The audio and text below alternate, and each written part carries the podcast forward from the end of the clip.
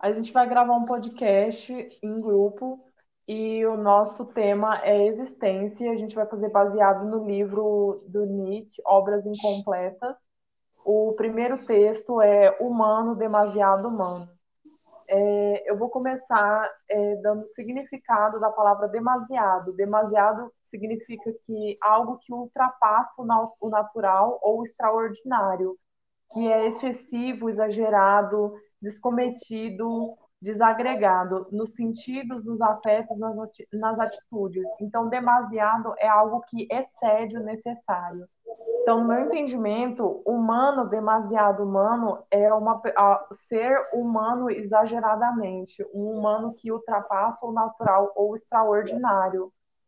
Então, é, sobre a vida e a obra. O texto ele foi, ele foi escrito em 1878 como uma crítica aos valores. Inclusive, os amigos do Nietzsche não, não compreenderam o que, que ele queria dizer com esse texto. Que então o homem ele é o criador dos valores, mas ele esquece da sua própria criação e ele vê neles, nesses valores, algo de transcendente, de eterno e de verdadeiro. Então, quando não são quando não são mais do que algo humano, demasiado humano. Então, para mim, o texto ele é uma crítica aos valores e quando uma, um humano é, consegue ignorar os valores, ele é demasiado humano. Ellen? A gente não está te escutando, se você estiver falando. Oi. É... Agora sim.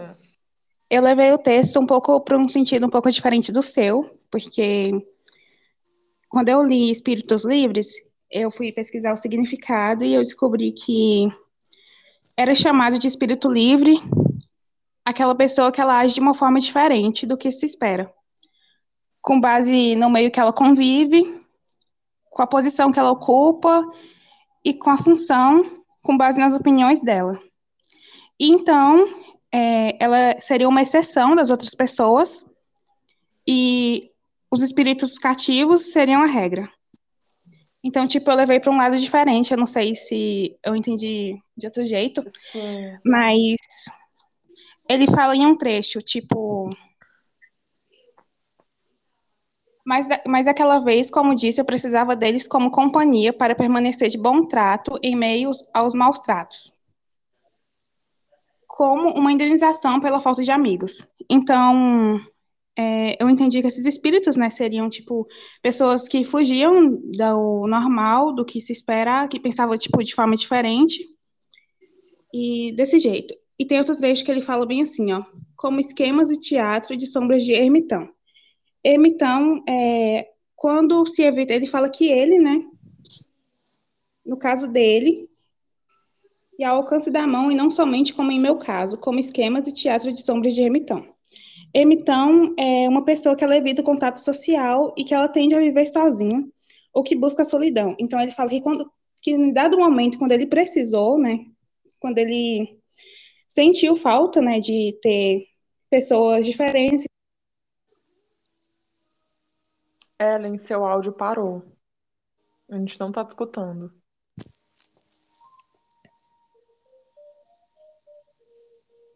Ellen, a gente não tá te escutando. Mano, eu vou morrer, eu juro, eu Aí, juro. agora sim, pode Eu juro continuar. que eu tava explicando aqui mó rolê. Pode continuar. Você parou em ermitão. Eu acho que quando eu saio ne- nesse aplicativo aqui, não, não fica me escutando mais, não sei. Enfim, Aí eu tava falando que ermitão é tipo quando a pessoa evita o contato social, ela tende a viver sozinha, ou então ela busca solidão. Então, nesse momento, quando o Nietzsche ele se sentiu sozinho, ele ele estava num momento em que ele estava tipo de solidão, foi que ele resolveu é, buscar, né, essas pessoas que pensavam diferente, que tipo tinham opiniões diferentes do que do normal. E ele falou, né, também uma expressão que ele falou enfadonho. enfadonho, que ele falou que quando esses tais espíritos é, ficassem cansativos para ele, ficasse chato, algo monótono, ele mandaria por, para o diabo. Então, é isso que eu entendi. Muito bom, Ellen. Gabriel?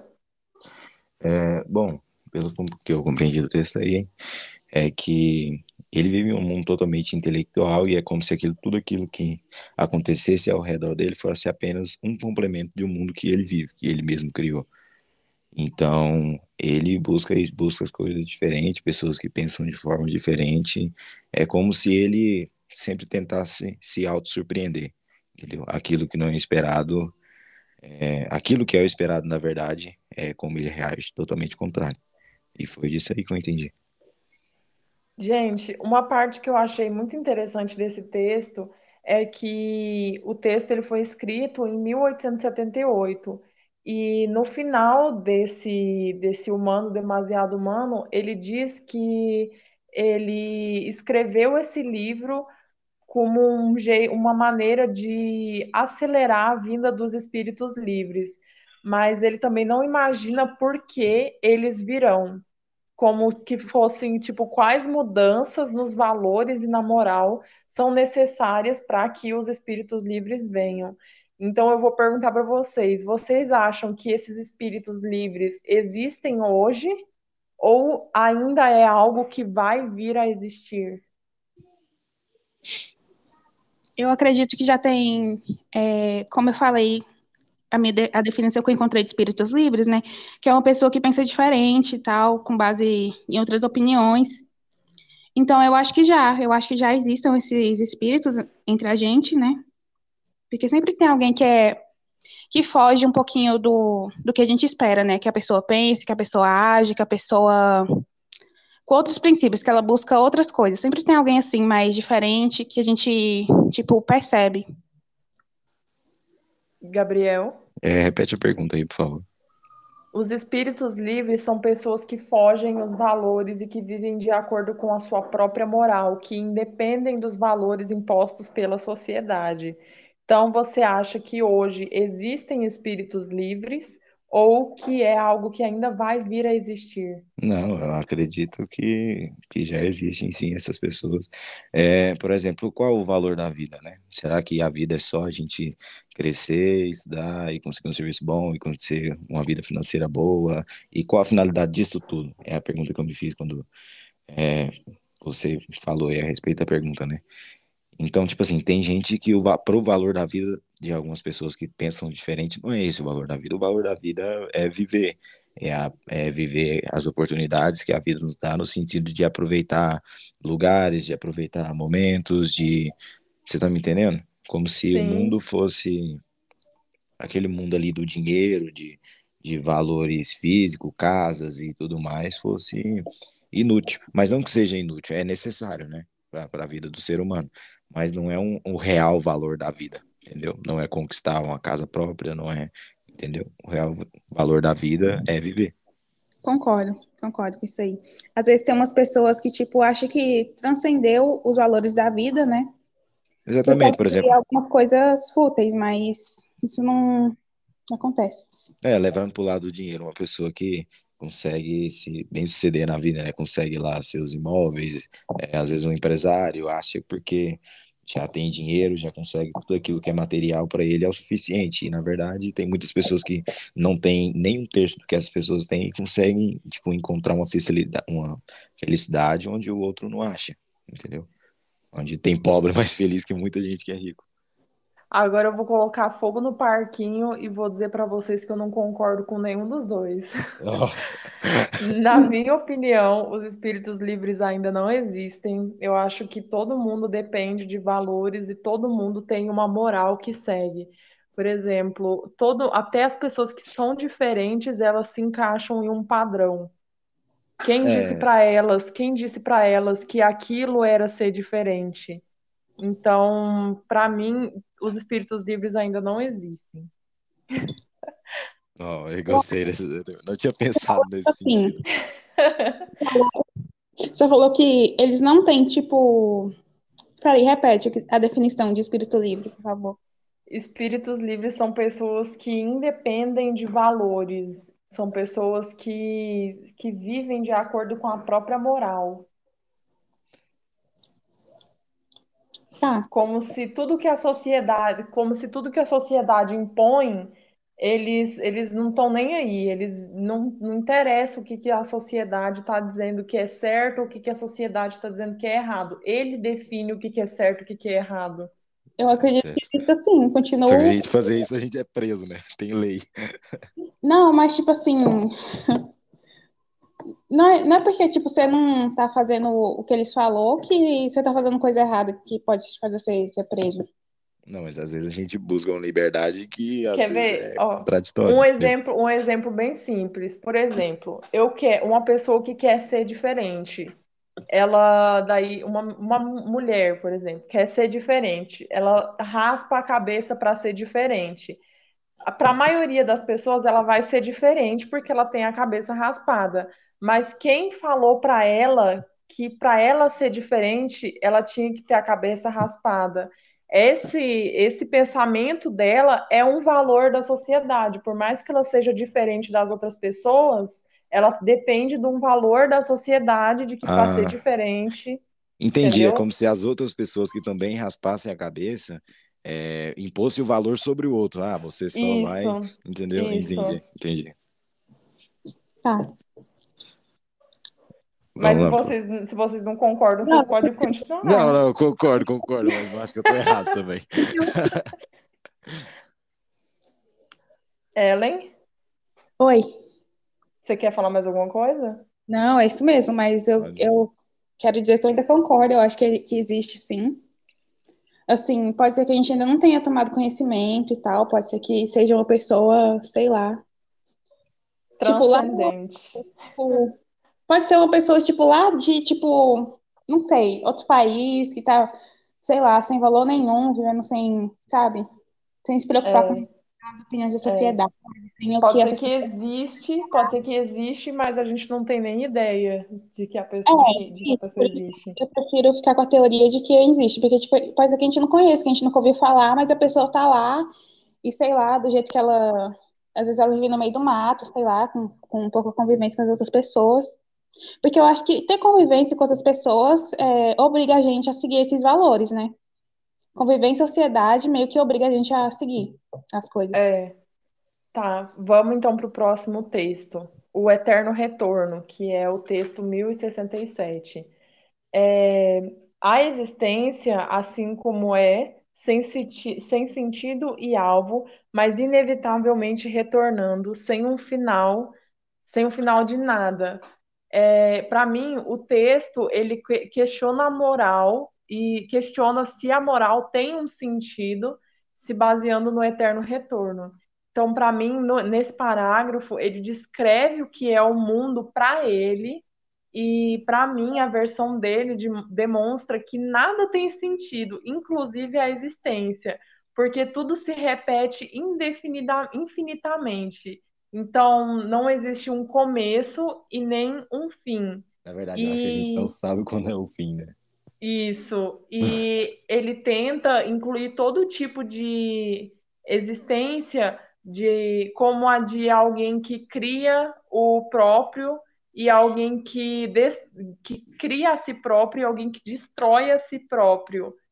Então, para mim, ele, mesmo que ele inclua diversos tipos de pessoas, diversos tipos de realidade, nenhuma dessas realidades se justifica, porque a existência, porque ele não tem como comprovar a existência de um fim e de um começo. Ellen? Ellen, se você está falando, nós não estamos te escutando. Ok, agora tá me escutando? Sim. Tá. A respeito desse texto, é, ele, ele cita: Esse mundo é a vontade de potência e nada além disso, e também vós próprios sois essa vontade de potência e nada além disso. Então, eu acredito que ele quis dizer que, tipo, a gente faz parte do mundo, né? E o mundo, ele existe, é, que o ser humano, a nossa existência dá sentido à existência do mundo. Eu achei Gostei. isso. Gostei. Gabriel, Oi. qual a sua É, opinião? Ah, cara, não sei nem o que dizer, sério. É, vocês, é, então, a Ellen falou de, da vontade de potência, que essa vontade de potência seria a principal força nos seres humanos. Então, a ambição e o esforço para alcançar a posição mais alta possível na vida. É isso que Hum. move o ser humano. Vocês concordam? É, sim, eu acho que, tipo assim, o, o ser humano, ele precisa, ele busca uma felicidade que ele ainda não encontrou. E a maioria deles, tipo assim, vê essas coisas em coisas, né, que todo mundo dá valor, como a gente falou no texto passado, que são casa, dinheiro, essas coisas. E aí, ah, para algumas pessoas, o valor da vida é conseguir ganhar a vida, tipo, viver da forma que sempre quis, entendeu? Exatamente. Tipo, é, sustentar um padrão de vida que, tipo assim, é, lhe traga um status social, porque você está feliz pelos outros te verem grande. E, e é isso. Eu acho que para alguns, por exemplo, é, quando você vai comprar um celular bom, às vezes você compra o celular ali por, não por ser caro, porque você gosta do celular, você está comprando ali porque os outros vão olhar para você e falar: caramba, você tem um celular bom. É, o mundo gira em torno da ambição. Olha, Ellen, isso Exatamente. eu concordo em partes, eu não concordo totalmente, não. Porque eu acho que tem, tem realmente gente que fica a vida todinha correndo atrás das coisas, tipo, de dinheiro, de casa, de bens materiais. E tem gente que, tipo, além disso, não faz só isso, sabe? Vive por outras coisas, sabe? Vive de verdade.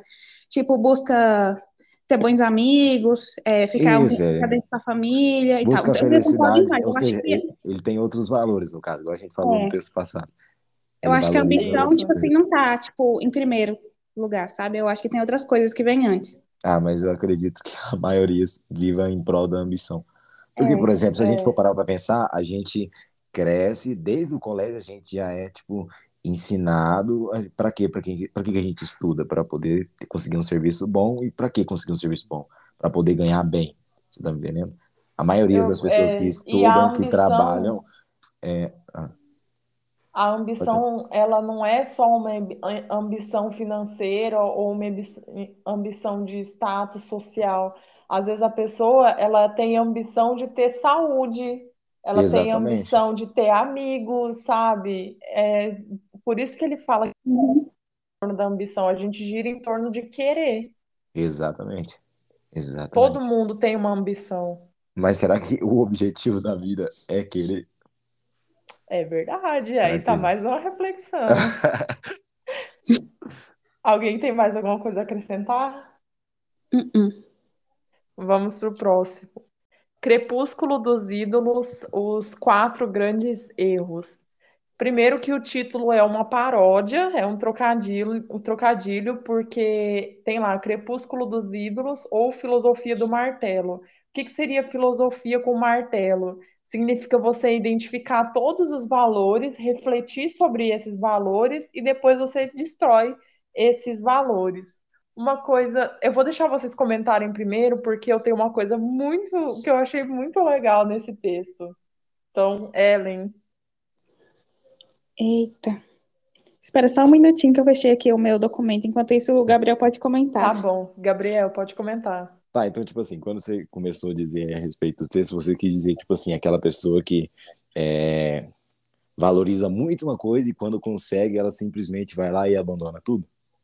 É Olha, isso? pode ser uma, uma dessas reflexões, mas no caso, é, ele está falando sobre a gente destruir os valores, você pensar sobre os valores que existem na sociedade Ah, e sim, depois sim, destruir todos eles. sim. Por exemplo, é, vou dizer sobre um modo de vestir. Por exemplo, quando você vai no casamento, você tem que ir de quê? De terno. E aí, se você for quebrar esse valor de casar de terno, casar de sapato, tudo, ambiente social, é você ir lá e casar, cal- e casar de, de calça jeans, camisa esportiva, Isso. tênis, Por exemplo, você pensa, você pensa no porquê de você ter que se vestir assim, reflete sobre isso, entende e depois você ignora, você destrói essa, esse valor de, de ter que se vestir assim. É, na verdade, tipo assim, tudo tem um sentido, né? Por exemplo, é por que que é um fazendeiro, às vezes usa botina e a fivela, não é um negócio assim.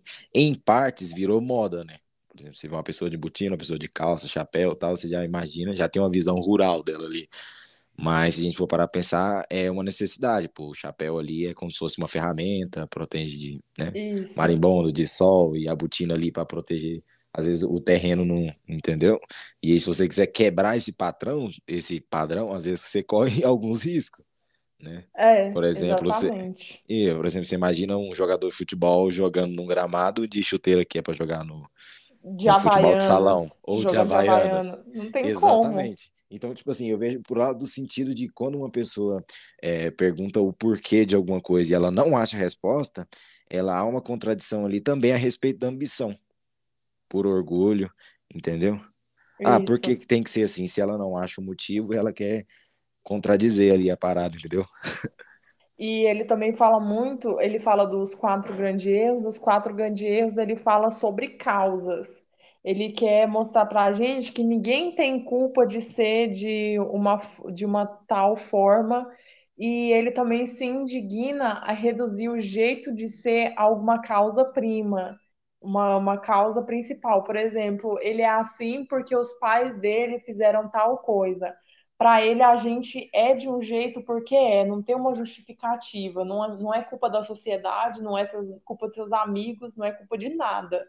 Você é. é assim porque você é. E isso também faz ele, ele querer, ele também faz a gente refletir que a gente utiliza Deus como uma justificativa de ser, de da gente ser de alguma forma, como se fosse tipo, ah, de, é já está assim escrito no Deus livro quis. da Bíblia. É, já está escrito no livro da vida. Entendeu? Já ouvi falar disso. Eu ah, achei é assim. isso muito legal. Ellen, o que, que você quer comentar? Ellen, não estamos te escutando. Dá para me ouvir? A parte Sim. que eu mais gostei, assim, foi quando ele fala que ninguém é responsável por estar aqui, que não é, foi da nossa responsabilidade, Tipo, não foi culpa dos nossos pais, não foi, não foi culpa de nada disso, sabe? Quando ele fala, tipo, ninguém é responsável por, em geral, estar aí. Por é, ser assim não... e assim. Aí quando você comentou, tipo, essa parte de, às vezes, a sociedade, a gente aprende, né, a culpar Deus, a culpar as coisas, a culpar nossa criação, nossas oportunidades, a culpar os locais onde, onde, gente, onde estamos inseridos, né? É, eu reconheci muito isso, porque a gente sempre escuta as pessoas falando, ai, porque Deus, porque Deus quis, porque Deus tem seus preferidos, porque Deus não gosta de mim, porque Deus gosta mais do outro. E isso é muito interessante aí ter comentado isso, né? Tendo em conta a época que ele escreveu esses textos, né? Esses pensamentos dele. Aí que a gente vê que ele estava pensando bem mais à frente, né? Do que as outras pessoas que, com quem ele convivia, com quem ele conversava. Eu vou aproveitar coisa... e vou. Ah, pode continuar. E outra coisa que eu, observ... que eu observei é. Era. Que ao homem ninguém dá suas propriedades, nem Deus, nem a sociedade, nem seus pais e antepassados, nem ele mesmo. Então, tipo, a gente não escolhe é, os valores ou a moral ou essas coisas. É uma coisa que, tipo, já tá na sociedade, né? E, tipo, a gente só vai aceitando as coisas. Tipo, alguém chega pra gente e fala: ah, você pegar isso aqui, você pegar essa bola, chutar ali no portão é errado. Aí a gente aceita. A gente vai aceitando. Não, não tava na gente, não veio com a gente quando a gente veio ao mundo, sabe? A gente só vai só aceitando e seguindo. Eu vou aproveitar o que a Ellen falou de época é, a obra, essa dos quatro, os, o Crepúsculo dos Ídolos, é uma obra de 1888. E nessa obra ele fala, gente, presta atenção, essa obra foi escrita em 1888 e ele dá uma ênfase muito grande porque ele diz assim: há mais ídolos do que realidade no mundo. Então, que naquele, em 1888, as pessoas já baseavam, já viviam em prol de uma realidade que não existe. Que eles. E, e isso é uma tão real, porque, tipo, pleno século, pleno ano 2021, e a gente ainda baseia a nossa, a nossa vida numa realidade que não existe. No Instagram. No Instagram, a gente quer. Gente, vocês têm noção, tipo, é muito tempo de diferença e não ele é um já sabia. Agora, né? Não é um negócio de agora, ele já sabia que Ele isso já tava, acontecia. ele já tava muito à frente, né, de tudo. E, tipo assim, que nem vocês falaram do Instagram, muitas vezes a gente, tipo, vende, tipo, uma imagem que não é nossa, né? Uma imagem mais feliz, a gente sempre quer tirar aquela foto mais bonita pro Instagram.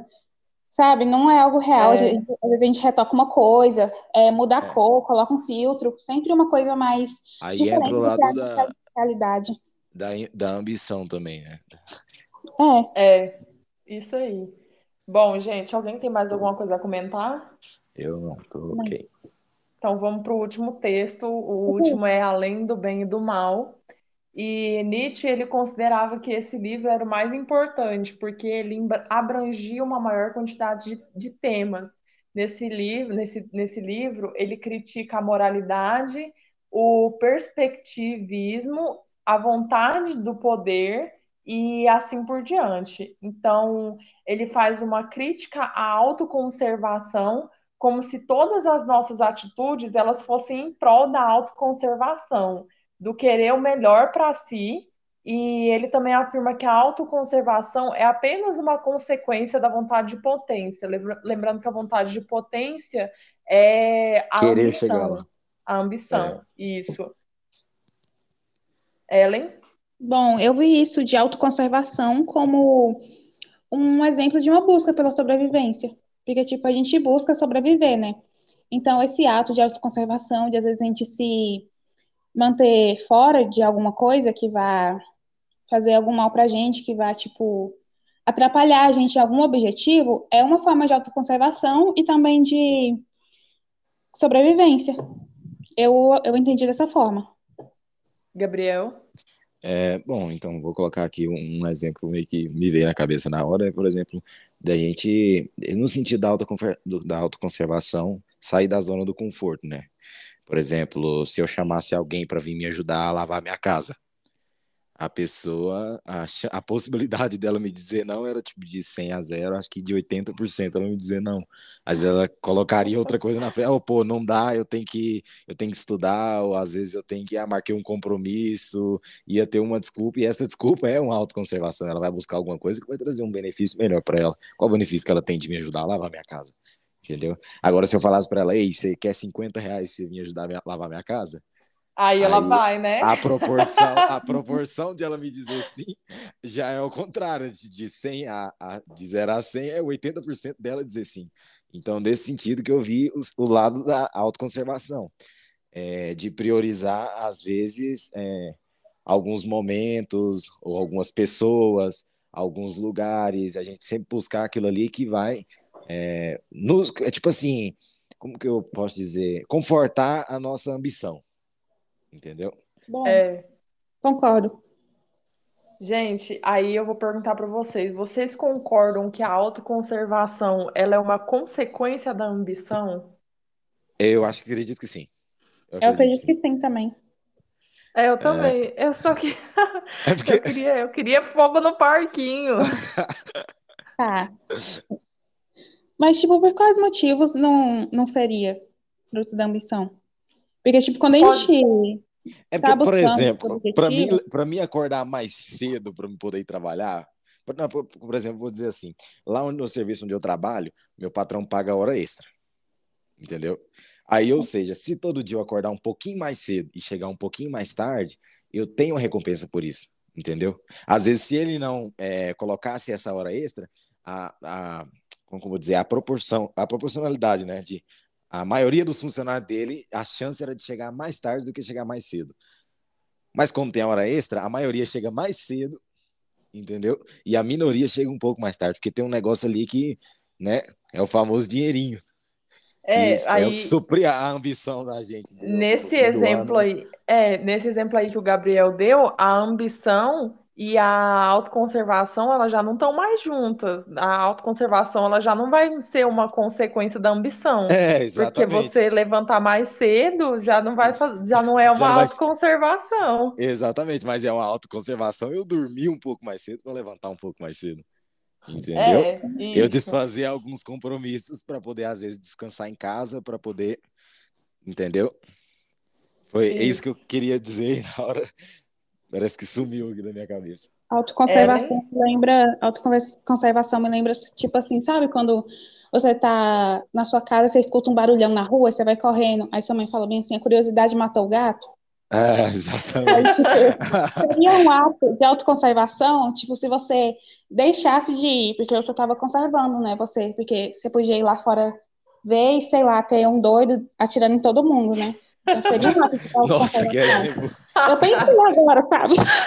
É verdade. Gente, eu pensei na autoconservação, eu pensei, tipo, em mentiras que a gente mente para conservar. Eu pensei exatamente, mais para um lado, exatamente. Eu pensei mais é, para um lado de dignidade, entendeu? Uhum. Que Parece que à medida, à medida que a gente vai discutindo, a cabeça da gente vai expandindo, assim, sabe? A gente vai enxergando um monte de possibilidades, de exemplo, vai olhando para a vida assim, falando, poxa, a gente vive isso mesmo. E você pensar que, tipo, isso que a gente está vivendo, e a, a respeito do que a gente está dizendo, já foi escrito há muito tempo atrás. É. Entendeu? Gente, é, é coisa tipo do século passado, de antes Exatamente. do século passado. É, é bem muito bom. Então, gente, se alguém tiver mais alguma coisa a acrescentar, senão a gente finalizou o nosso podcast. Eu acredito que a gente finalizou. Eu também é, acho que a gente finalizou. Ótimo, finalizamos ótimo, o nosso podcast. Muito obrigado, professor, uh. por estar. A gente quer um 10, tá? Isso. Maia nota. Tchau, gente. gente. Tchau pra vocês Muito aí. Obrigada. Até mais, hein? Muito Obrigada. boa semana. Alô, pra gente.